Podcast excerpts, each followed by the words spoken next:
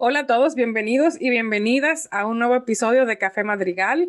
En el día de hoy tenemos una nueva anfitriona invitada que probablemente se nos una de vez en cuando o si ella quiere, siempre. Es mi amiga Graciela de muchos años del trabajo, que somos casi primas. Graciela, bienvenida. Hola, gracias, de verdad contenta por entrarme al coro. Eh, eh, sí, so, ¿verdad? Y de como mi hermana, eh, de hecho su papá tiene un tenemos un relajo de que él es mi segundo papá, o sea que eh, sí, somos casi familia. Eh, mi compañera de viaje también, de cuando se puede viajar en el mundo. todos los planes de viaje siempre son con Aide, mi compañera de comida orgánica eh, vegan, vegetariana. La única, la única otra vegetariana que yo conozco, aparte de papi y mami. Y, no, exacto. Yo, la única vegetariana, que de hecho, de que me preguntaron, ¿de que tú te hiciste vegetariana por ahí de? No. pues gracias por acompañarnos. Hoy Bere nos va a introducir el tema del día de hoy. Pues hoy vamos a hablar de un tema que yo estoy segura que muchas de las personas que nos escuchan se van a poder identificar, quizás con experiencias que han vivido en su niñez, que han vivido en su adolescencia, que han vivido ahora en su etapa adulta, que han vivido en la calle, que han vivido en el espacio de trabajo, que han vivido en los espacios de estudio, que es el tema del acoso sexual que muchas veces en un contexto como nuestro país, nuestras sociedades, está tan normalizado que no nos damos cuenta que lo que hemos sufrido es acoso sexual hasta que no escuchamos una experiencia de una compañera o de una amiga que lo ha vivido y nos damos cuenta de que, espérate, aquí hay un problema. Eh, antes de grabar este podcast, estuvimos revisando algunas como investigaciones y estudios que se han hecho y encontramos un texto súper interesante de del Observatorio de Igualdad de Género de América Latina y el Caribe, del CEPAL, que empezaba reflexionando sobre cómo la vivencia que tienen hombres y mujeres en el espacio público es completamente diferente y cómo esa vivencia diferente y desigual se convierte, digamos que en una violencia hacia las niñas, jóvenes y mujeres. Y de eso vamos a estar hablando hoy, de situaciones de acoso sexual o de violencia sexual que hemos vivido en nuestros espacios de trabajo, en la calle y en nuestra vida cotidiana. Pues muchas gracias, Bere. Creo que aquí nos identificamos todas, así que podemos, como hemos hecho tradición ya en nuestro podcast, empezar por hablar un poco de nuestras experiencias propias en el tema. Carolina, ¿qué nos cuentas? Me hace mucho sentido lo que dice Bere, que a veces hasta que uno no encuentra, no escucha un término para nombrar una experiencia que uno ha tenido, pues no sabe que lo que uno ha tenido es acoso, que eso simplemente es, es parte de la, de la vida diaria. Yo soy una persona criada en los ochentas, o sea, y me acostumbraba a andar sola en la calle, de, tú sabes, tomando carro público de adolescente. Y la verdad es que las cosas que, uno oye desde hombres que te caen atrás y, se masturban, yo salía de la universidad y, y alguien, un tipo un día me siguió y cada dos cuadras eh, en la caminata que me tomó llegar a mi casa, eh, cada dos cuadras se paraba y me enseñaba su pene y se masturbaba y como yo no le hacía caso y seguía caminando con el corazón en la boca y tratando de aparentar que no tenía miedo, él volvía y se metía el carro y volvía y, me y, volvía y se paraba y volvía y se paraba. O sea, así me ha pasado varias veces cuando era, cuando era joven, que por eso una de mis metas siempre fue, voy a aprender a manejar temprano y voy a tener mi carro temprano. Esto no lo vuelvo a vivir. Ya luego situaciones que no son tan así de gente obviamente enfermas, sino yo estudié arquitectura, por ejemplo, y lo normal es que una muchacha joven que esté estudiando y quiere trabajar también, pues busca trabajo en una firma de ingenieros, de arquitectos y por lo general el, el trabajo que te toca es de dibujante, que básicamente es también un poco como secretaria. Y entonces la verdad es que a mí me pasó varias veces que mm, conseguía un trabajo y el señor ingeniero pues tenía, estaba empezando su trabajo y, su oficina estaba en su casa, en el culo del mundo. Entonces el tipo estaba aficiado conmigo, enamorado.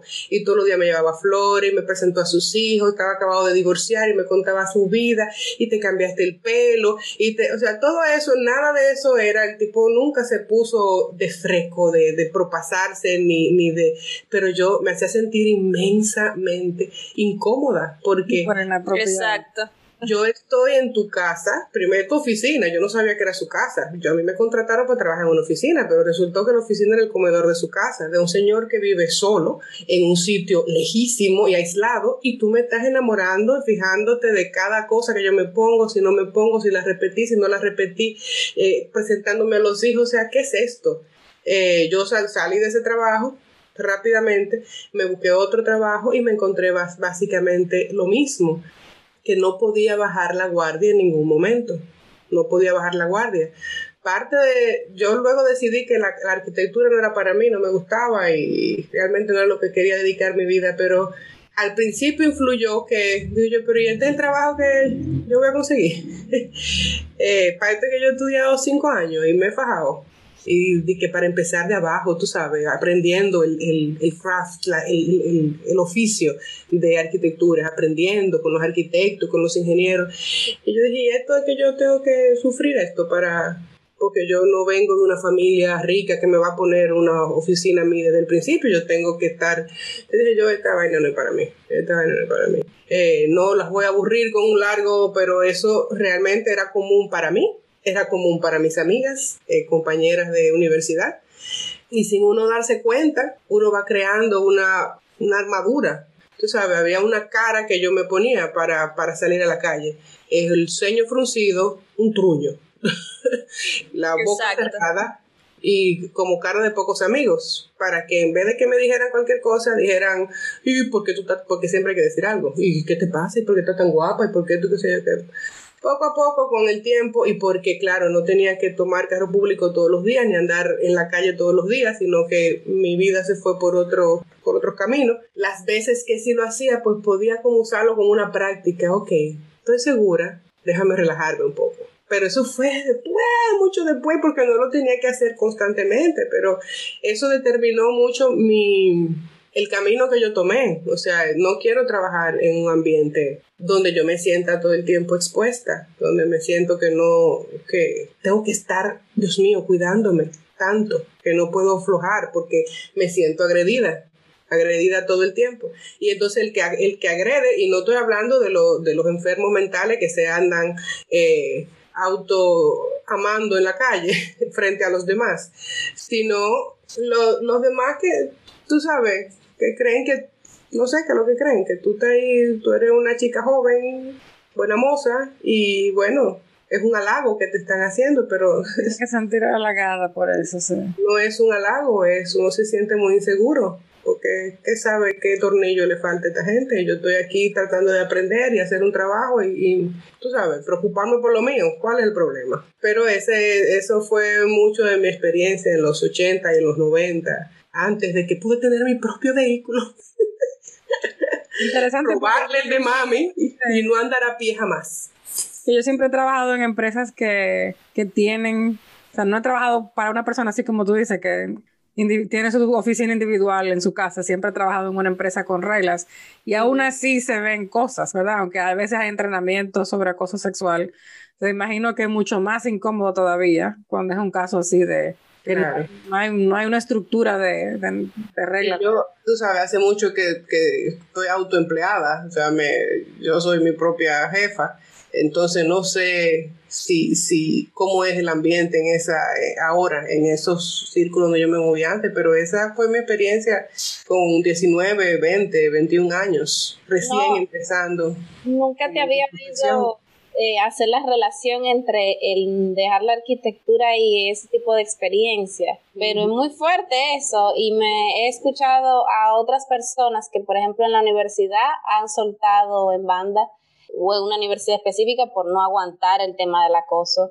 eh, de los profesores, por ejemplo. Entonces, increíble como para que veamos como el tema del, del, acoso que vivimos las mujeres, aunque no tengamos el nombre en el momento o, o, ¿verdad? Como la herramienta para comprenderlo en el momento, afecta los caminos que, que, decidimos, que decidimos tomar. Sí, yo nunca lo había pensado así tampoco. Ahora que lo estoy diciendo en voz alta, y como, mira, realmente ese fue, ese no era obviamente mi camino, pero en ese momento, con 19, 20, 21 años, que impresionable todavía que me, que yo hubiera decidido para mí si me hubiera sentido completamente segura de explorar una profesión que, tú sabes, había cosas que no me gustaban, pero me, me, me hacía cierta ilusión y no quise exponerme. No quise exponerme porque no fue ni una ni dos veces, o sea, era cuando encontraba trabajo, eran en sitios, eran en pequeñitos, todo, tú sabes, señores emprendedores que estaban iniciando o a mitad de camino y sus oficinas eran así, eran grandes empresas, ¿entiendes? Entonces, no es para mí. Y a ver, este, Graciela, ¿qué experiencias recuerdas? Mira, yo tengo varias anécdotas, o sea, desde los años escolares, esa como esa normalidad de que los varones hicieran insinuaciones, ¿verdad? De, de, índole sexual, lo vieran como normal, o hicieran relajos alusivos de que si tú tienes el trasero grande, o si tú tienes, o sea, que, que, tú lo tienes grande, desde, eh, eh, o sea, de, de, un relajo como de caerte atrás, diciéndote cosas, como hasta cualquier actividad que tú hacías o cualquier cosa que tú decías, como cambiar el contexto a, como a lo que se está diciendo desde los años escolares. Y, por ejemplo, recuerdo casos en yo niña, o sea, niña de 14, 15 años, en el que salíamos a una actividad o lo que sea, y, y tú como que, ok, que tus compañeros de clase se relajen de esa manera, tú lo ves, o sea, no te hace sentir bien, pero me pasó en mi experiencia que hasta los adultos que estaban en las actividades, por ejemplo, si nos fuimos para un paseo para la playa, que nos fuimos un paseo para un hotel, o sea, tú veías a los adultos participando en ese tipo de relajo, de que literal, que tú tienes un animal ahí, o sea, a, una niña de 13, 14 años, o sea, un hombre adulto que te esté diciendo eso, o sea, tú te quedas muy impactada, impresionada, como se siente. Y, o sea, escuchando a Caro, sí, es como que, como no hay tanta información y tú no sabes lo que es, tú lo que te sientes es mal.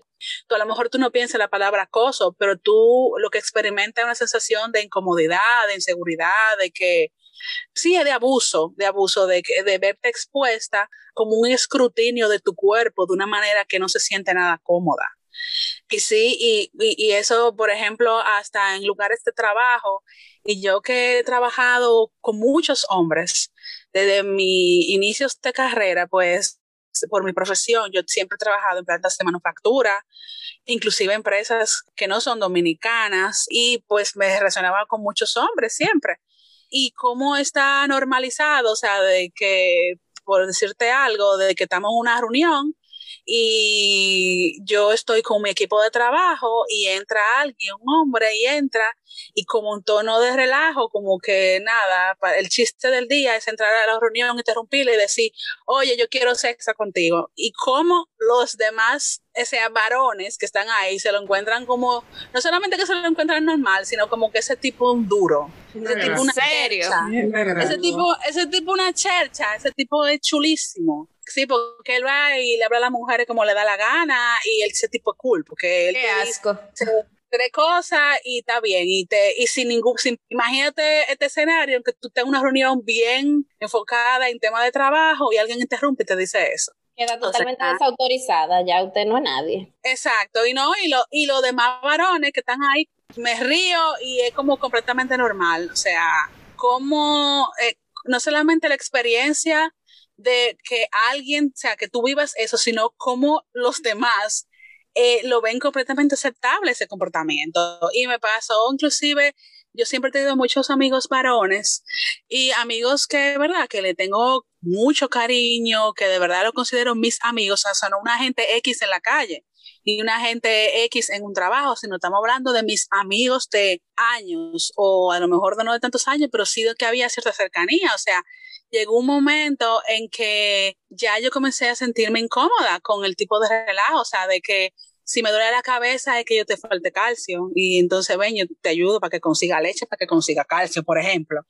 O sea, así de que tú tienes frío, ven, yo te caliento, o sea, como es increíble la, la creatividad en, en, cuanto para buscar la manera de convertir una conversación regular en una conversación de que yo constantemente te estoy haciendo alusiones a, a o vamos a tener actividad sexual o cualquier situación que tú tienes, yo te la resuelvo, yo lo tengo grande, te duele la espalda, ah, no, ven, yo te resuelvo eso, yo te voy a dar un mensaje, te voy a, dejar, te voy a dar un masaje con, como con penetración y te resuelvo eso. Entonces, como, como eso, con esos amigos cercanos, era algo tan normal para ellos y, y como en un momento de mi vida yo me vi eh, tan hastiada y tan incómoda que yo, o sea, llegué al punto de sentar a la gente, decir, se me sientan ahí, vamos a hablar, yo me siento acosada, yo me estoy sintiendo mal. Y como esa gente, que eran mis amigos, se sintieron sorprendidos de que, de verdad, tú te sientes acosado por lo que estamos haciendo, o sea, de verdad, eso es algo... Ay, pero ¿cuántos se ofenden? Sí, como que,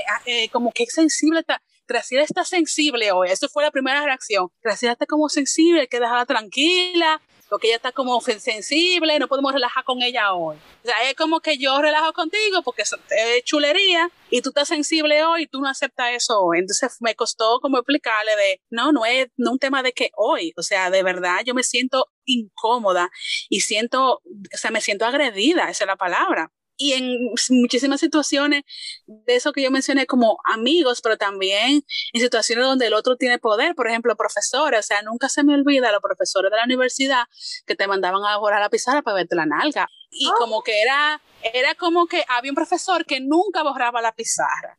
Y entonces él le decía a las mujeres, y coincidencialmente, y te estoy hablando de mujeres, es niñas de 17, 18 años, porque estamos hablando de los primeros años de la universidad. O sea, no te estamos hablando de mujeres, niñas. estamos hablando de a menor de edad, claro.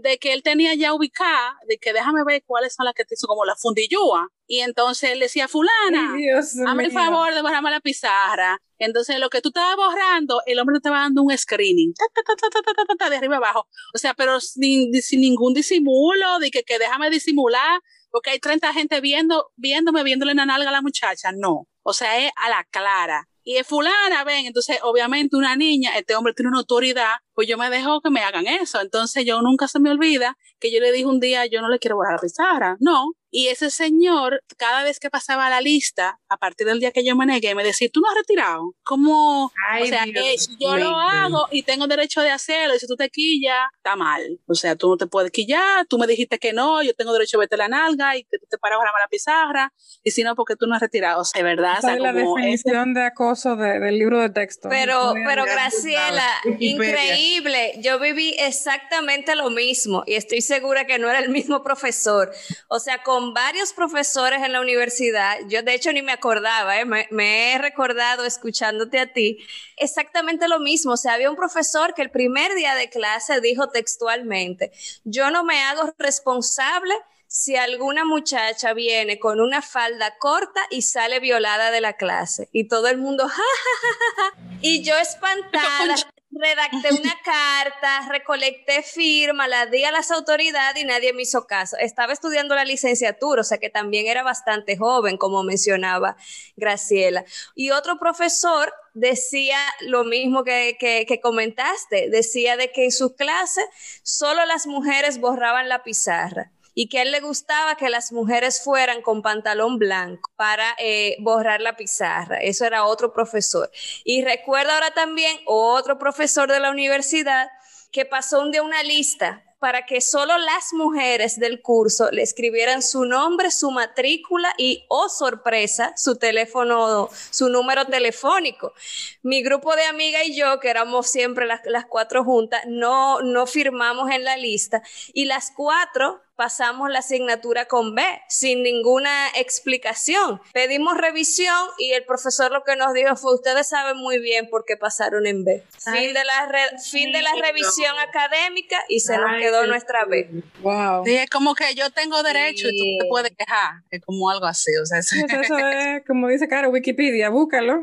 Y ese imbalance, de poder. Bueno, y el tema del humor también, de, cómo eh, se maneja a través del supuesto humor, con lo de los amigos que decía Graciela, me parece como que se trata de alivianar la falta, o sea, de la agresión con que es un supuesto relajo y que quien se ofende, entonces es una persona demasiado sensible, que probablemente esté en sus días del mes. Bueno, yo, ¿qué, digo? Eh, me pasa como a ver, que cada vez que las escucho en lo que íbamos preparando, el podcast y demás, me voy recordando de más cosas. Eh, realmente, yo creo que el acoso nos atraviesa a todas a través de la vida. Y bueno, con Bere tenemos una experiencia común eh, de, de, de lo que han sido. Nosotras teníamos, hemos hablado y en otros podcasts hemos dicho, bueno, tenemos pendiente el episodio del pene no deseado, aunque se, eh, eh, porque todo siempre vive saliendo en, en, los otros temas que hemos hablado. Y una de las cosas es esto de que hemos visto en las calles, eh, en general, mucho más eh, penes de los que hemos querido ver, obviamente, ¿verdad? En contextos donde no los hemos pedido. Entonces, eh, no porque tengamos ningún problema con el pene como tal, queremos aclarar. Entonces, simple, simple, sí, simple, sí, pero sí tenemos un grave problema con el pene no deseado. Entonces, y no todo pene es deseado en todo momento, sépanlo. Entonces, Berenice y yo tenemos una historia común que es que estábamos afuera, era como las 6, 7 de la, 6 de la tarde, 7 de la noche, no más, y estábamos en una galerita en un primer piso y se para un señor en un carro abre la, como con la puerta semiabierta, él estaba dentro del carro y con la puerta semiabierta, y cuando nosotros como que dura un rato nos paramos y le preguntamos, ¿qué usted hace ahí? Y el hombre dijo, cambiando una goma. Ella se ríe, cambiando una goma, muy creativo. Y obviamente era masturbándose que estaba el tipo. Entonces lo, lo bueno fue como nos salió la reacción a las dos ¿Cómo fue ver? ¡Qué chiquito! ¡Qué chiquito! Tú lo tienes. y el hombre salió disparado. El tigre salió corriendo. Eso fue como un, como un arrebato de, de valentía y de rabia que nos salió en el momento para responderle a ese señor. Porque el hombre había dado varias vueltas. O sea, estaba sí. muy grillo sentada en la galería y el hombre como que pasaba, se paraba unos segundos, se iba, volvía y nosotros dije, pero esto está como sospechoso. Hasta que ya el señor en un momento parece que no aguantó y estacionó el vehículo y empezó, como él bien dijo, a cambiar su goma. Ya, oh, Dios. La valentía probablemente porque ustedes estaban juntas. No es lo mismo tú estás sola. Exacto, Exactamente. Exacto. Porque me ha pasado sola y la verdad es que la, no nos reacciona igual. me ha pasado en el mirador, como creo que mencionó Caro, ¿verdad? Me pasó en el mirador caminando un día, eh, que me pasaron varias cosas. Yo te, una caminata de 10 minutos para ir a juntarme con una semilla que vamos a montar bicicleta y en esa caminata un motorista me ofreció una bola, eh, uh, antes de llegar al mirador, ya en el mirador unos señores me, me ofrecen que como que matrimonio, lo que sea, y ya en una parte más de monte me encuentro con un tigre también masturbándose. Yo no recuerdo bien como cuál fue la reacción, como, como algo dice, no sé qué, vean gente ahí, como que a ver, yo estaba sola en ese momento, pero sí venía más gente y yo no sé si él salió huyendo o qué, pero sí, eh, esa me pasó otra vez en, eh, recuerdo otra vez que yo estaba, me sentía tan bien sola en la naturaleza, en un parque, en Mendoza, y yo, wow, en este, en este arbolito tan chulo, qué feliz estoy, hasta que miro para atrás y en otro arbolito hay un tigre igual de feliz. Entonces... Uno no debería de reírse, pero que no, porque risa, sea, que la, lo mismo de la risa como mecanismo de ellos tratando de suavizar su agresión, uno tratando de suavizar la, la, la el, el, sentimiento de haberse agredida. Sí. Es que insólito, de verdad, es que son vainas insólitas, de verdad. O sea, que, que está, porque... una y una exagerada, o sea, de verdad, siempre, siempre. Esto es, la realidad supera, como siempre se dice. Entonces, eso por un lado, por otro lado, esa sensación de la mirada masculina todo el tiempo. Eh, yo recuerdo una vez que fuimos, Caro y yo, junta a una loma, yo creo que era cerca de Jarabacoa, lo dejado por ahí, y yo le comentaba, yo, ¿te acuerdas, Caro? Como que hay una, una sensación como de la mirada masculina todo el tiempo. Sí. ¿Te acuerdas? Sí. Eh, vamos un retiro tú y yo, y vamos tú y yo a nuestro estar con nosotras mismas, cada quien en lo suyo, y, eh, y ni siquiera en la loma, en el medio de la nada uno se libra Exacto. de, de ah, ¿qué hacen? Tú sabes, dos mujeres solas. Ah, siempre alguien. Siempre alguien tiene que decir algo, mirar, mirar, mirar, estar pendiente como señores, por Dios. Ajá. Y me ha pasado, si voy a la playa sola también, a veces son jóvenes que sienten que te están haciendo un servicio veniendo a hablarte, porque ¿cómo va a estar una joven sola? Pero la pobrecita, ¿y qué hace? No sé qué, y tal. Mi hermano, déjeme tranquila. Como esa cosa de que el espacio público es de los hombres y eh, todo lo que pase por ahí es para ellos comentarlo, utilizarlo, eh, todo es para ellos. Y nosotras somos parte como del adorno y tenemos que sentirnos halagadas de que nos den la bienvenida a su espacio. Y el hecho de que tengamos esta conversación hace que seamos eh, unas mujeres un poco sensibles y demasiado aburridas y antihombre. Sí, la generación de cristal, supuestamente. Entonces, eh, porque no somos como que somos demasiado sensibles con todo. Cosas me han pasado mucho con también figuras como de autoridad, tipo guardias, policías. Yo a veces digo que soy una doña que aconseja. Eh, yo le digo siempre, pero respete su uniforme. Total, que yo no creo en su uniforme tampoco, pero le digo que respete su uniforme. Usted no está trabajando, carajo. No se supone que usted me tiene que estar cuidando. a un señor que era un seguridad en un sitio, en un banco, le dije, ¿usted trabaja ahí?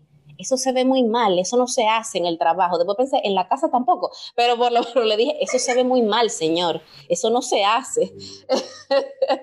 Eh, o también, sí, como, como decía Caro, yo creo que uno desarrolla como una personalidad de la calle, de, de, enfrentar esto. Y, y estrategias también, incluso que si yo voy pasando por un colmado, yo digo, saludos. Bueno, como que me pongo adelante porque ya le cambio el... Eso ayuda, eso ayuda muchísimo. Saludo, uno, dice, buenas, con, con, autoridad, y eso como que marca, marca territorio. Porque ya tú eres una señora, una joven, una qué sé yo qué, que se puso adelante, como que, ah, y, le cambiaste la lógica a, a, la situación. No lo digas mucho que después ya te, cogen la señal. la señal. esa es la mejor, la mejor estrategia que yo he encontrado, es esa. Ajá. Y adelante y, y ser cortés tú desde el principio. Y ya, y, bueno, y ya como que uno rompe ahí. Porque uno lo corta cuando comienzan decir que hola, que van como hola mami, tú dices hola, ¿cómo está? Buenos días, ya se le quita la gana. Ajá. Qué vaina. Ah, es un ser humano con cerebro que piensa y habla. Sí, que me dice, usted está muy linda y usted también, que Dios la bendiga, que Dios lo bendiga Ay, también. Ay, gracias, sí, señor, lo bendiga. es verdad, es verdad, eso funciona, eso funciona, porque si no es, diablo, mami, abusadora. ¿Cuánta carne para este locrio? O sea, de verdad. Las estrategias de, de, supervivencia. Pero bueno, yo también saco mi loca también de vez en cuando. Eh, habían unos muchachos que, que ellos venían caminando en opuestos a mí en una acera y me dicen como, ay, pero esa ropa está como muy ancha, qué sé yo qué. Y yo, ¿qué? ¿Qué tú quieres? ¿Que me encuere? ¿Que me encuere? ¿Qué? ¿Que me encuero? ¿Me encuero? Y comencé a agarrarme la, la blusa como que me, ¿qué? ¿Qué? ¿Que me encuero? ¿Me encuero? Y se fueron dos bolsas. Ay, y Ingrid, yo no sé si tú te acuerdas, pero tú y yo estábamos juntas en un, en un centro educativo hace un tiempo y un estudiante te quiso venir a decir algo y tú le dijiste, dije, pero venga, ¿usted se baña hoy? Aprenda a bañarse a lavarse las orejas antes de estarme diciendo cosas. yo le dije eso. Sí, sí, sí, yo me acuerdo muy bien, eso fue épico. Yo dije, wow, era chiquito. A mí me sorprende mucho. a mí me afecta mucho cuando niños pequeños, porque me ha pasado, nos ha pasado, como tú vienes, yo no me acuerdo de esa reacción, pero que niños jovencitos vienen ya con esta, o sea, ya han aprendido esta cosa del acoso y uno que tenga una posición de ser docente y de cosas y de que va a hacer un trabajo, va a hacer qué sé yo cuánto, vienen de que qué sé yo qué. Y me ha pasado en la misma universidad. Yo recuerdo que en una, en una, en una placita, estaban los, estaban mis estudiantes arriba, pero era el primer día de clase, todavía no me conocían, yo estaba haciendo hora. Pues me hace uno desde arriba, di que, y yo miro para allá y le digo, ¿de qué clase usted va a coger? Introducción a la filosofía. Yo, yo soy su profesora ese muchacho se puso pálido. Oh, qué bien. Cuando yo subí y entré, me dice, profesora, disculpe. Yo, no, no te preocupes. Y yo seguí. No le dijiste, váyase retirando la materia, bachiller. él no volvió después Él se, él se autocensuró solito. Pero es importante, Ingrid, eso de la edad, porque ahí como que también podemos hacer el análisis de cómo incluso la masculinidad tóxica o el machismo, como le querramos decir, pesa más que el tema de lo generacional. O sea, incluso en mi trabajo con, en centros educativos me he dado cuenta de muchas maestras que sufren acoso sexual, no solo de parte de otros maestros, sino también de estudiantes. Entonces, la verdad que esta cultura machista, sexista, tenemos súper arraigada y es como un quizá de los principales desafíos que tenemos para poder avanzar como, como sociedad y vivir en plenitud como seres humanos, tanto las mujeres como los propios hombres. Así es. Y antes de pasar a, de dejar ya la palabra, bueno, que está en todos los ámbitos, en el ámbito, y que ese mismo que daña como una cosa hasta vocacional, como mencionaba Caro, o otros ejemplos que tengo de personas que han comentado de la tal universidad, no tuve porque no aguanté el show de los profesores acosadores también en otras cosas, en las organizaciones sociales y demás que hemos también vivido y estado cerca de todas esas situaciones, daña y, corrompe procesos colectivos también. O sea, nosotros venimos de experiencia de eso, de, de organizaciones que se han dañado por el tema del acoso y el mal manejo del acoso también dentro de las organizaciones. Entonces pasa en el trabajo, pasa en la, en la escuela, en la universidad, pasa en las organizaciones, pasa en la calle, pasa en, las familias, como han dicho, ¿verdad? De adultos de las familias también, como eso y, y traspasa ya hacia no el acoso, sino el abuso. Entonces pasa en, TNT. Wow, hay mucho ahí. Nosotras somos la aburrida, ¿viste? sí. Bueno, pues en mi caso, o sea, cosas parecidas a ustedes, o de siempre hay, un masturbador en donde uno no se lo espera, o, algún hombre que te, que te ofrece que si te lo enseña. Eso, como dice Ingrid, lo hemos mencionado en otros episodios. Yo sí quería expandir en un caso específico que como que llegó más allá de que solamente fue en la calle, ¿verdad? Una vez yo iba para la universidad y tomé un taxi, eh, recuerdo que yo estaba estudiando para exámenes finales, tomé un taxi y nada, el taxista me recoge en la casa, yo siempre me, me, montaba atrás, que es parte de lo que yo mencioné en un episodio anterior sobre mis, mis traumas de que yo no, no, no cojo taxi, sino es, no es la única opción que me queda. Y este individuo, yo sentada desde atrás, eh, del lado del copiloto, pero en, pero en el asiento de atrás, o sea que tú más o menos miras hacia ve al chofer en, un ángulo, ¿verdad? Y este individuo, yo más que ver su pene no deseado, yo escuché y vi el movimiento de como si él se, estuviera este, masturbando. ¡Qué horrible! gracias a Dios que esto era cerca de mi casa, había un tapón y yo lo que hice fue, o sea, lo primero que se me ocurrió con el susto, y era, había un colmado cerca, yo abrí la puerta del carro y me salí y dije, ay, discúlpeme que se me, tengo que ir. Y yo con el susto, obviamente, no quería caminar la cuadra o dos cuadras que había pasado de mi casa. Y entré a ese colmado, asustada, este, como, como diciendo que se me podía llamar un taxi, otro taxi, para que me llevara para mi casa.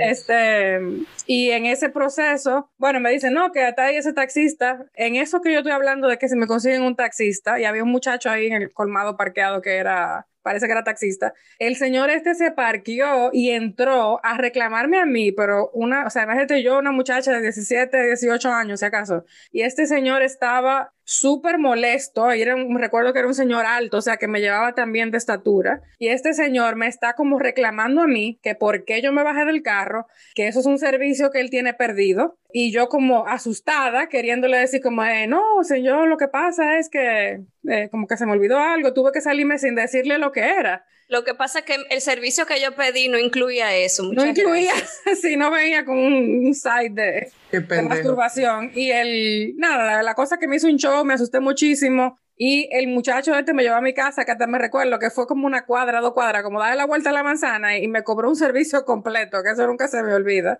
Nada, llego a mi casa y yo estaba sola en la casa, era como a la mitad de la tarde, papá y mamá estaban trabajando y veo que el señor se devolvió, o sea, no, él no fue suficiente el ir a reclamarme al colmado. Él se, de, me se cogió para traer para mi casa y yo veo que está entrando ese carro y yo sola. En esos tiempos no había tanta como reja como ahora, porque ahora yo sé que ese edificio tiene reja que no puede entrar una gente al parqueo, no puede entrar reja a nadie de subir la escalera, no sé qué. Y nosotros vivíamos un segundo piso, pues ese señor lo oí preguntándole a la vecina de abajo, que gracias a Dios era una señora mayor que no, no creo que supiera también quién era quién, ¿verdad? Este, y le preguntó que, ah, no, que una, una gordita que está en tal universidad. Sea, que él andaba buscando a ver dónde era que yo vivía. Y subió, incluso yo recuerdo que yo estaba mirando por el ojito de la puerta y él subió hasta el segundo piso. Qué miedo. sí, o sea, él subió hasta el, yo vivo en la segunda, él subió hasta la tercera y volvió abajo, él andaba como buscando eso. ¿Qué carajo está buscando ese hombre? ¿Me entiendes? O sea que, y yo tan tonta en ese momento sin pensar, como que eso fue la, la prueba evidente de que si yo vi o dudé lo que hizo, ¿verdad? Como que, que el señor estaba estaba como pensando en algo, ¿verdad? Súper asustada. En eso llega Caro, mi defensora, y llama a la compañía de taxi y lo reporta. Y de hecho, yo iba por examen final que tuve después que pedirle cacao al profesor para que me lo diera después. Eso fue otra cosa también. Ay, yo no sabía eso. Caro llamó a la, a la compañía de taxi y la compañía de taxi lo parece que lo reportó pues el hombre volvió para atrás otra vez. O sea, eh, eso fue ya más tarde en la noche. Yo creo que papi y mami no estaban ahí. No sé si era que estaban. Pero eso era para ponerle una orden de alejamiento. Sí, o sea, de verdad. Él volvió y entonces a reclamar y la, la configuración del apartamento de que sin abrir la puerta por una ventana uno podía hablar con la gente que estaba ahí afuera esperando. Y Caro fue la que se le enfrentó y le, no sé qué fue todo lo que le dijo, pero le dio su boche, porque el hombre vino como a reclamar, como que era eso, que le van a arruinar su vida, que no sé qué diablo, que no sé qué, no, de verdad, yo no recuerdo todos esos detalles porque yo estaba, era más puta que el diantre. Pero era gritando, no era echando Pero era gritando, igual que me gritó en el colmado, no era un señor, que, pero no era una gente que gritando, que yo sé que al final él como que se bajó, porque hasta el vecino de arriba bajó como... Porque eso que yo le decía, fulano, el vecino de arriba, venga a ver que qué sé yo cuánto, y sutano, uno que era militar, traiga su pistola, venga.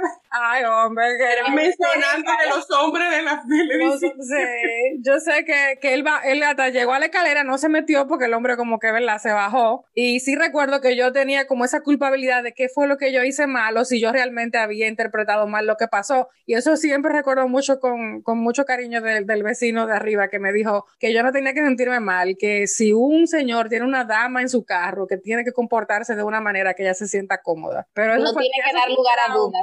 No tiene que dejar cabida ninguna duda. Sí, ese fue un trauma para mí y que todavía, lo que digo, para mí, bueno, Graciela, tú y yo, yo tal vez ni te lo dije eso, tú y yo estábamos juntos en Israel viajando y nos montamos en un taxi y yo prendo mi Google Maps para ver si es verdad que el taxista me está llevando para donde me dijo que me iba a llevar, porque no es verdad que yo voy ahí ciegamente en un país que yo no sé, que ni que yo me monté, llévame allí, yo no sé para dónde tú me estás llevando. Ya, ya Prefiero para, para mí y ve para dónde me están llevando. Para cast no está patrocinado, pero por eso a mí me ha dado muchísima tranquilidad el que existan ya eh, plataformas donde uno pueda pedir como transporte, taxi, con cierto como más, más control y más seguimiento y que yo tomo el taxi, que le puedo mandar un link a, a Graciela o a Ingrid que puedan ver por dónde, qué ruta está haciendo ese transporte. Eso Sí. me ha dado cierta seguridad dentro de todo. Sí, realmente eh, está mejor el proceso, pero, pero obviamente desde esa época yo, taxi, uff, y estoy haciéndote cuento porque no vivo allá y hacen ya más de 20 años de eso, o sea que, este, pero sí, Muy si no por eso, ¿verdad? Y de verdad que eso fue súper feo, que gracias a Dios recuerdo que poco después de eso yo me fui por una, por ese verano a, a Boston y fue como ese respiro, porque desde ahí fue que empezó como ese, que recuerdo que eso de andar así en la calle como moca, como decíamos en otro episodio, empezó súper fuerte a partir de ahí. Este, Como decía Ingrid ahorita, ese otro enlace eh, eh, que si uno hace cuentas tomó tu vida otro camino, porque tú te sentías más segura en otro sitio. sí, ¿verdad? Eso, eso, eso parte de eso también. Sí. Nada, eso fue así, fue como el, el caso así más, obviamente, más significativo, pero sí, sí también recuerdo un caso de, yo como jovencita con 15 años haciendo una pasantía, que había un muchacho de treinta y pico que estaba muy, muy, muy coqueto conmigo y obviamente yo recuerdo como que me agradaba la atención, ¿verdad? No pasó nada, simplemente que me iba me saludaba, me hacía la gracia, me llevaba una flor de vez en cuando. Yo debí haberle dado mi teléfono porque me llamó a la casa un par de veces, pero obviamente mi papá y mi mamá, que son ágiles, como decía Caro, se la llevaron y mi papá habló con él y más nunca apareció, pero son como esas cosas también de los trabajos, diferencia de edades, porque realmente yo no era ni edad de, de trabajar, era una pasantía así de esas de, de verano. De bachillerato, una niña, un Una adolescente. muchachita de, de bachillerato con 15, 16 años, este, pero cuento hay para, para par de días. Pero, pero eso está interesante, eh, Aide, porque nos habla también como de ese rol de protección que las familias tenemos que, que desempeñar hacia los hijos, las hijas, los sobrinos, ante cualquier niño o niña. Porque claro, con nosotras ahora con, con la edad, con la experiencia y con todo lo vivido, pues tenemos más herramientas para, para poder, te- poder detectar situaciones que quizá un- una persona adolescente, los hijos de Caro, no sé, puede estar Sí, viviendo y no darse recuerdo cuenta. como hoy que yo no, o sea, yo no le veía nada malo, o sea, en, en mi en mi juventud y mi inocencia, yo lo veía como atención, el tipo no estaba siendo agresivo, no estaba haciendo nada que me hiciera sentir cómoda, era como ese grooming ahí poco a poco, uno no se, Claro. o sea, pendejamente uno no se da cuenta. Pendejamente no, ingenuamente porque eres una niña. Eso, esa óptica, esa visión la tienen los adultos, que ve que hace un hombre de treinta y pico de años enamorando a una niña pequeña. ¿Qué Exacto. vaina es? Usted está enfermo, ¿eh? pero lo de dudar de la del propio criterio nos pasa de adultas también. Que eso es, sí, Dios mío. Aún con todo lo, con todo lo que uno puede que hablar y va y yo qué, como compartiendo estas cosas, siempre está la cuestión, ay, pero yo, pero se, habré, habré sido que le habré dado otro, le habré dado como una señal falsa, quizás. Ay, pero quizás no, él no quiso hacer eso, no, no, yo malinterpreté, no, yo, o sea, muy recientemente eh, me pasó en el metro, recientemente antes de la pandemia, eh, me pasó en el metro, un tigre estaba pegándose de mí y yo, yo eh, había demasiada gente en el metro y yo recuerdo que dudé, o sea, esa, ¿cómo iba a dudar? obviamente está pegándose de mí, pero yo dudé de eso.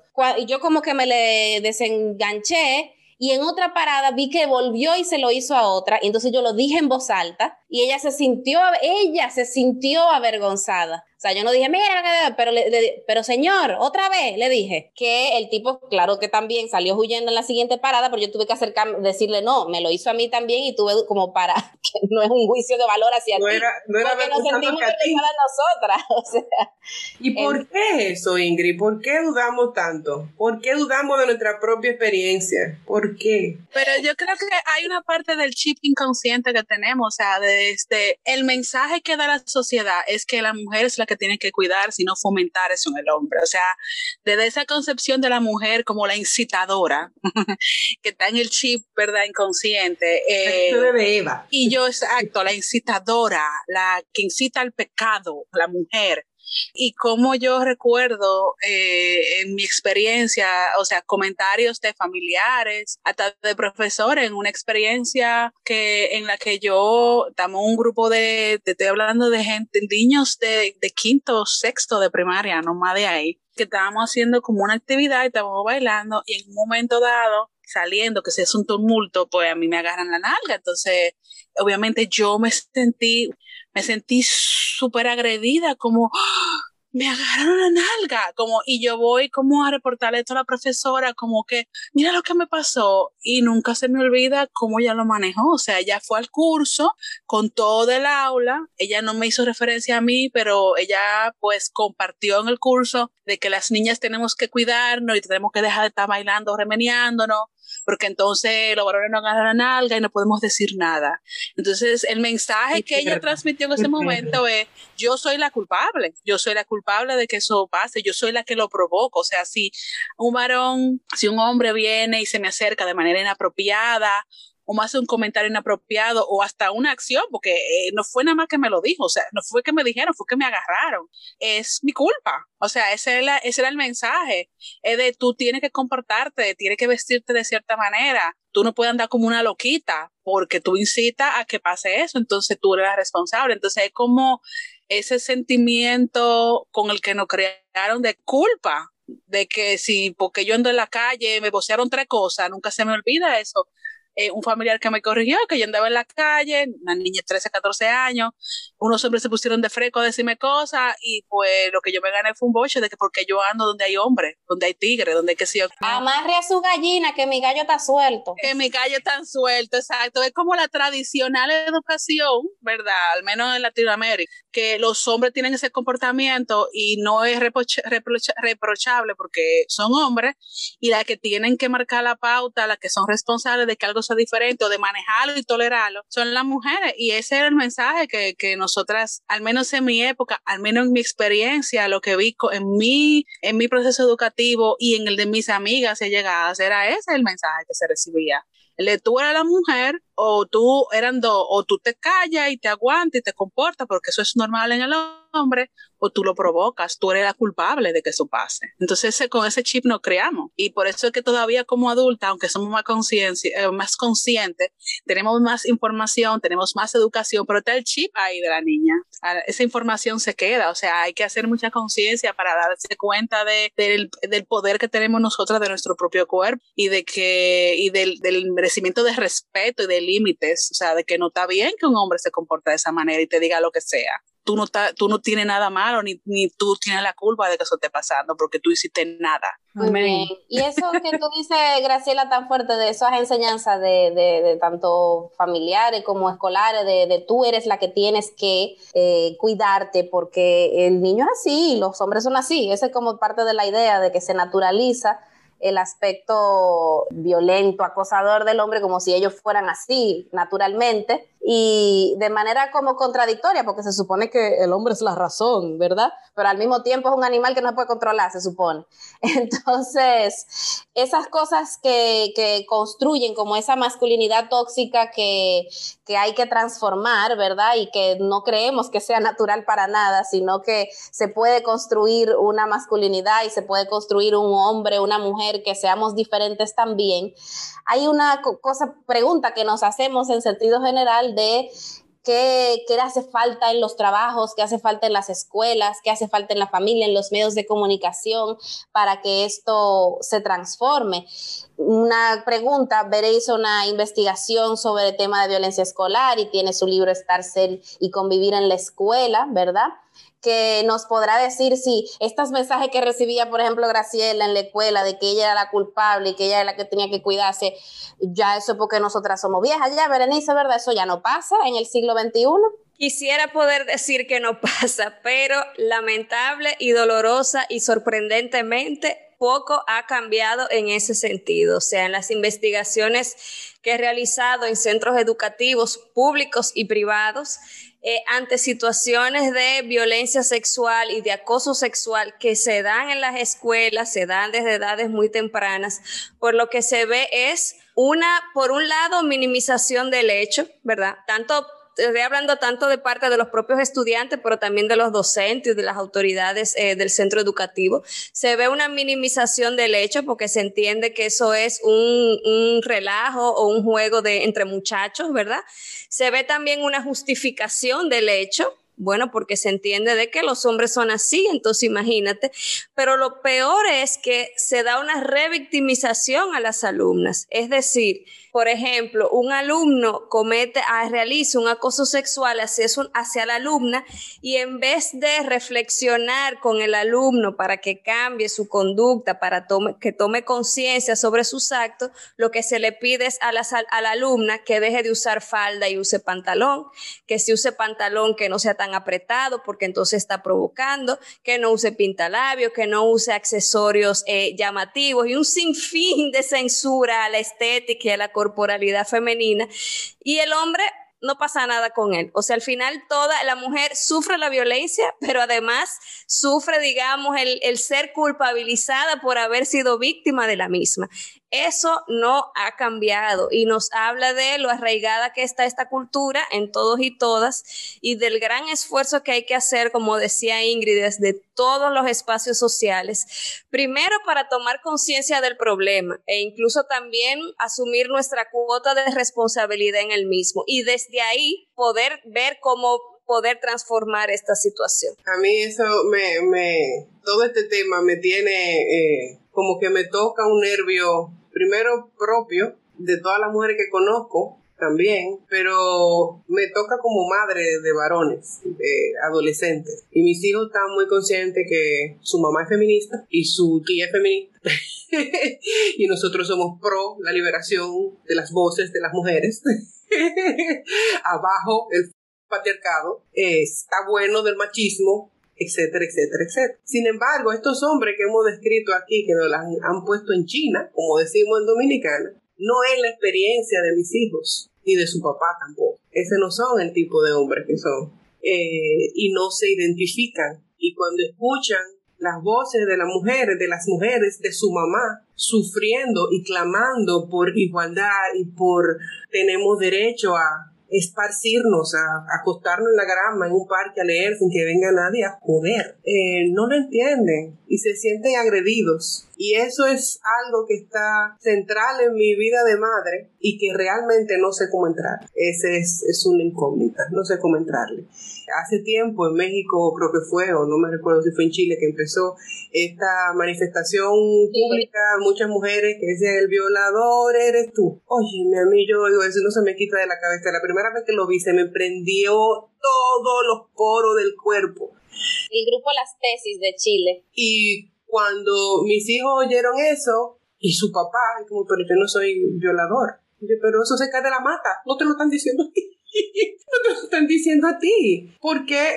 Tú sabes, ¿por qué tomártelo como tan a pecho? Y entonces yo, eso es una conversación que hemos tenido en la mesa del mediodía a cada rato, pero es algo que no fue una conversación de una vez, sino que yo veo que es algo que se, que se repite, que ellos todavía no entienden, que todavía no entienden y a mí me falta vocabulario para, para comunicárselo, como mis hijos no, no, es de ustedes, pero esto está pasando. Ustedes viven en una burbuja, ustedes han tenido una educación y acceso a una serie de información y de amor y de, y de cosas en su casa que aunque no ha sido perfecta, pero ustedes no son los violadores. El, el mundo han pasado muchas cosas y siguen pasando y siguen pasando y siguen pasando. Y había un punto, yo no sé cuáles son las estadísticas de nuestro país en feminicidio, en feminicidio pero señora, esto es, esto es una, esto parte el alma parte el alma. Y me duele decir, nos están matando porque yo estoy viva, nos están matando, pero no son mis hijos, educados en colegios privados y con acceso a muchísimas cosas y con unos corazones inmensos que yo y su papá tratamos de nutrir y que sigan expandiendo. Eso no son, pero como me quedo corta, me quedo corta, no sé cómo, cómo comunicarlo. Lo único que me queda es, bueno, confiar en que, en que, bueno, no todo el mundo tiene que ser activista, no todo el mundo tiene que ser pero, pero crearles un, una, un, un, sentido de que tu experiencia no es la experiencia de todo el mundo. Como contrale, estamos en pleno siglo XXI y nosotras somos mujeres súper privilegiadas, educadas, criadas en hogares bien, tú sabes, con todas sus cosas, pero nosotros somos muy privilegiadas y mira, nosotros hemos pasado muchísimas cosas, entonces, ¿qué pasa con las, con las que no son privilegiadas? Con las que están en los márgenes. Eso es una cuestión que me hago, ¿cómo una pregunta que me hago, que se lo hago al universo. ¿Cómo yo comunico eso? ¿Cómo yo comunico el dolor sin, sin que ellos asuman que yo los estoy atacando, que solo los estamos atacando? A ellos les encanta la cancioncita, el violador eres tú. Entonces, como no encuentran en mí una respuesta, lo oigo viendo video en YouTube de un tipo insoportable español, que no me recuerdo cómo se llama. Sí. Ay, Virgen Me encanta eso. Que entonces son unas, las feminazis. Las, las feminazis, las feminazis, la que se yo, pero no. Entonces, bueno, yo le digo, llame a su tía Ingrid, que es más versante. Porque es verdad, uno no tiene que todas las aristas de la, de la crianza cubrirla una, ¿verdad? Tú sabes, Caro, pero tú sabes que es, es importante en eso que tú comentas, en, ese, en este proceso, es que cuando criamos en conciencia, primero cuando las mujeres nos hacemos conscientes, ¿verdad? Porque al final esos hombres que vienen a adoptar esa, esa postura, pues una, es una postura repetida, de repetida, enseñada, aprendida, eh, y que la repito y la transmito y vuelvo y la transmito.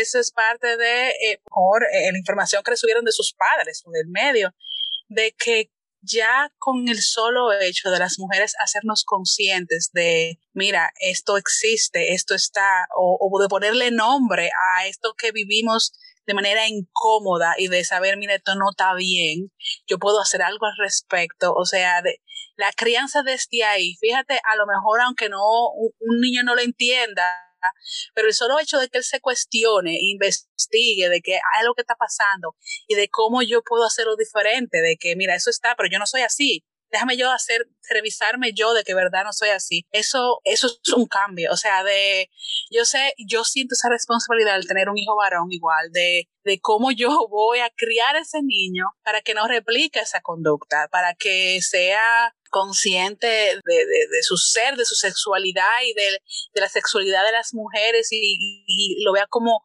desde una perspectiva de respeto, amor y consideración, no de agresión y abuso pero verdad no tengo ni idea cómo explicárselo, a lo mejor todavía no está muy chiquito, pero el solo hecho a lo mejor de, una como mujer estar consciente y de decir eso no está bien o de, de que transmitimos a, hacernos esa conciencia. Creo que aunque sea el, solamente el hecho de que ellos se cuestionen, sea, de que no es, ah, mira, yo lo estoy haciendo porque es normal y estoy dormido y ni siquiera veo mi comportamiento. Creo que ya es algo valiosísimo el hecho de que ellos se estén observando. O sea, eh, ojalá y Samuel igual esté como cuestionándose en algún momento de yo soy violador. O sea, lo que cuando yo hago eso, yo, yo soy violador. O sea, para mí es valiosísimo solamente el hecho de que haya una mirada, una observación a la conducta, porque lo que en lo que mi experiencia vi, viví es que era repetitivo y y, pues sin ningún tipo de conciencia de que mi comportamiento estaba mal o de que estaba haciendo daño. Sí, y, y siento, ¿verdad? La misma, esa misma como, eh, como ese peso de ok, este niño, este ser humano, que viene a formarse, o sea, cuál va a ser el ambiente que yo le voy a crear para que, sea un ser humano consciente, ¿verdad? Pero yo creo que empieza con la conciencia de nosotras, o sea, nosotros siendo conscientes, ya estamos creando un ambiente diferente para ellos, que vienen mirándonos. y por ejemplo, Caro, eso que tú decías de que la conversación se mantiene en tu casa en la hora, en la hora de la comida, ¿verdad? Eso es parte de eso también, ¿verdad? Porque ellos tienen tienen muchos insumos en redes sociales, en el colegio, o sea que es un tema que va a seguir surgiendo, ¿verdad? Y el, por lo menos el permitirles el espacio de que eso se hable y ponerlo a pensar de una forma diferente, eso, eso es parte del trabajo, ¿verdad? Porque uno no puede obligarlo a pensar lo que uno quiera. Claro, algo es algo. Algo, al menos que, que, por lo menos, o sea, yo daría con, pero ojalá no sea el comportamiento que escoja, pero que lo escoja conscientemente. Espero, ¿verdad? Mi trabajo es que no, pero yo lo que siento y lo que veo, mi experiencia es que no es una decisión consciente que replica el hombre, es algo que aprendo y repito, no necesariamente porque yo estoy entendiendo lo que estoy haciendo. En mi experiencia cuando lo, lo discutí con mis amigos de cómo yo me sentía, por ejemplo, es como mierda, de verdad, yo no, nunca me detuve a pensar que mm, lo que yo estoy haciendo está mal, porque yo me acostumbré a escuchar que yo era un palomo si yo no hacía eso. Bendito palomo, esa es la palabrita. Sí, la palabra mal interpretada. Me encantan los palomos. Dios mío.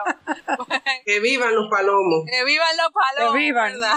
que vivan cómo eh, hacer conciencia y mirar, ok, esto es lo que yo escojo hacer, no porque lo repito. Eh, y como mujer también, eh, y no tengo hijas, pero el de hacer conciencia, o sea, para mí vital transmitir a una niña, tu cuerpo es perfecto y nada que tú te pongas o haga puede decirte algo malo por ser tú quien tú eres, porque tú eres una mujer y visita que un hombre haga nada, ninguna expresión de tu ser, de tu naturaleza, como mujer, eh, es responsable de que un hombre te agreda, de que un hombre te, te diga algo que, que te haga sentir mal. Eso es parte de un comportamiento, ¿verdad? Un reflejo de, de nuestra sociedad, pero no tiene nada que ver con tu expresión de mujer. Y tú como mujer tienes derecho a decir, eh, no estoy a gusto con esto y no, y no lo tolero y no lo acepto. Creo que también parte de lo, con lo que nos crearon fue de tú tienes que aguantarlo o si tú te quejas está mal. O sea, mira cómo el tacita de Aide hizo un show porque Aide lo reportó, porque cómo ya se atreve a reportar. Y de antes de reportarlo, de que me salió de carro. La cultura, sí, ¿cómo tú te atreves? la cultura del aguante. Ahí, o sea, tú me interrumpiste mi cosa, o sea, ¿cómo tú te atreves a piarte? O sea, yo estaba muy bien y tú me dañaste mi momento. O sea, sí. Claro, usted se gobierna. sí tengo derecho a, a, replicar otras cosas en mi vida, o sea, a decir no, a decir basta, a tener una conversación con un amigo y decirle, mira, lo que tú estás haciendo no me hace sentir bien, lo que tú estás haciendo no me gusta, me siento mal, me siento acosada y que está bien que tú digas no, no, tú no tienes derecho a decirme nada de mi nalga, porque no quiero escuchar nada de mi nalga en este momento. Y no estamos, estamos en una reunión, no quiero hablar de mi nalga, estamos, quiero hablar de trabajo. Sí. Sí, eso que, que tú dices, Graciela, es súper importante. Hace falta por eso hacer énfasis en que hace falta una educación no sexista en las escuelas, que ha sido algo que generó tanto revuelo de, grupos conservadores eh, vinculados a las jerarquías eclesiales y, a las jerarquías gubernamentales que estuvieron en contra de que aquí se hiciera una simple política de género en el país. Hizo un show con eso, como que qué es lo que tienen miedo, de que le enseñen a las niñas que digan que no de que le enseñen a las niñas que lo que es un abuso, tienen miedo de que los denuncien, es eso, de que tienen miedo. Entonces, la, necesidad de eso, de esa enseñanza también de a las niñas, el, identificar las cosas y, desarrollar esa conciencia de sí, a los niños, a los adolescentes también, y sobre todo hace falta mucho pensamiento crítico. Hay mucha basura en las redes sociales, de, de todos, de todo tipo, muy conservadoras, pero también muy pseudo progres, que a veces son informaciones de cosas que suceden incluso en otros países que no son las que están pasando en nuestro país y que a veces los y las adolescentes viven en esa burbuja de lo que ocurre en otro lugar y no necesariamente están eh, conscientes de cuáles son las realidades y los abusos que se viven en su propio país. Y por eso a veces reaccionan es a la realidad de las redes no reaccionan a lo que está verdaderamente pasando. Y hay, han hecho mucho daño gente eh, de influencia, que ni el nombre quiero mencionar, pero alguien que estuvo en el país recientemente, tanto en la vez de la política de género como ante la lucha de las tres causales, que vinieron y trajeron eh, también gente de las iglesias y demás, a hablar disparate en todos los medios de comunicación y que gente con muchos seguidores, que mucha gente joven le sigue y que confunden mucho porque precisamente están fuera de la realidad. Yo creo que eso que Caro decía es súper importante, como no es tu realidad, pero existe, o sea, míralo, googlea, googlea otra cosa que no sea lo que te sale en tu feed de Instagram incluso, o, mira un, investigar un poquito más allá. Entonces, hace falta mucho pensamiento crítico para también saber identificar que no todo, porque a veces a la, gente le molesta el discurso que si dicen es que son muy agresivas cuando se quillan y hablan de su realidad y su cosa. Bueno, tienen el derecho a la agresividad también. Y tú, con tu pensamiento crítico, tienes que saber distinguir entre la, entre la, la rabia que siente esa persona por su experiencia personal y la reivindicación racional que está haciendo, que es su derecho a la vida tranquila y feliz igual que todo el mundo. Entonces, te toca a ti la madurez. No tienes que pedirle a toda persona que reivindique un derecho que sea súper madura. Mucha gente lo que hace es que se queja de su propia situación y tiene el derecho a hacerlo, tiene el derecho a gritar y a decir, y esto me lo hicieron, y, a veces les molesta eso. Bueno, no te gusta, no lo hagas así. Sin embargo, esa persona tiene el derecho de expresar su rabia y su dolor de su propia manera. Entonces, desarrollar esa capacidad de distinguir el dolor de una persona, que no me gusta lo que hizo tal, está bien, pero tú estás de acuerdo con que es la causa lo que importa, ¿no? La gente particular, la gente particular comete errores en todos los ámbitos, como que de qué lado tú te colocas, si hay mucha necesidad de formación en derechos humanos, en, una sensibilidad básica hacia las personas que están en una situación eh, de menos poder, en, en una situación dada X, que aquí a veces yo veo que mucha gente se coloca muy fácilmente del lado de quien tiene más poder. Entonces, súper fácil, súper fácil. Es como que te quitan el, el deseo, el, el, derecho de tener ira, de, de, del pique. Esto no es fácil. Entonces, que las mujeres no se encojonan tampoco. Exacto, porque eh, siempre tienen que ser delicadas y maravillosas y no pueden quillarse. Entonces, bueno, sí, a las que somos docentes, a las que son madres, sí nos toca la paciencia, pero no todo el mundo le toca ser docente y ser madre paciente todo el tiempo, y la madre se quillan y la docente también. Entonces, todo eso de la diversidad hay que, hay que desarrollar la madurez propia para comprender la diversidad de expresiones que hay eh, de rabia, de lucha, de ira, de, desigualdad, e investigar mucho para poder distinguir el arroz de la paja. Eh, nosotras, bueno, esas son de las reflexiones que queremos dejar. Muchas cosas las sanamos riéndonos a veces de cosas que son muy duras, pero que han sido parte de lo que ha formado, bueno, hasta nuestras vocaciones, me entero aquí, nuestros cambios de país y de lugares, nuestras ganas o no de salir de la casa, todas esas cosas que nos han afectado sin, sin casi sin irnos dando cuenta han ido formando nuestro, nuestro carácter. Pues muchas gracias a todas por, por compartir y ser transparentes con sus sentimientos y a todos los que nos escuchan. Y así nos despedimos hasta la próxima. Nosotras somos Café Madrigal.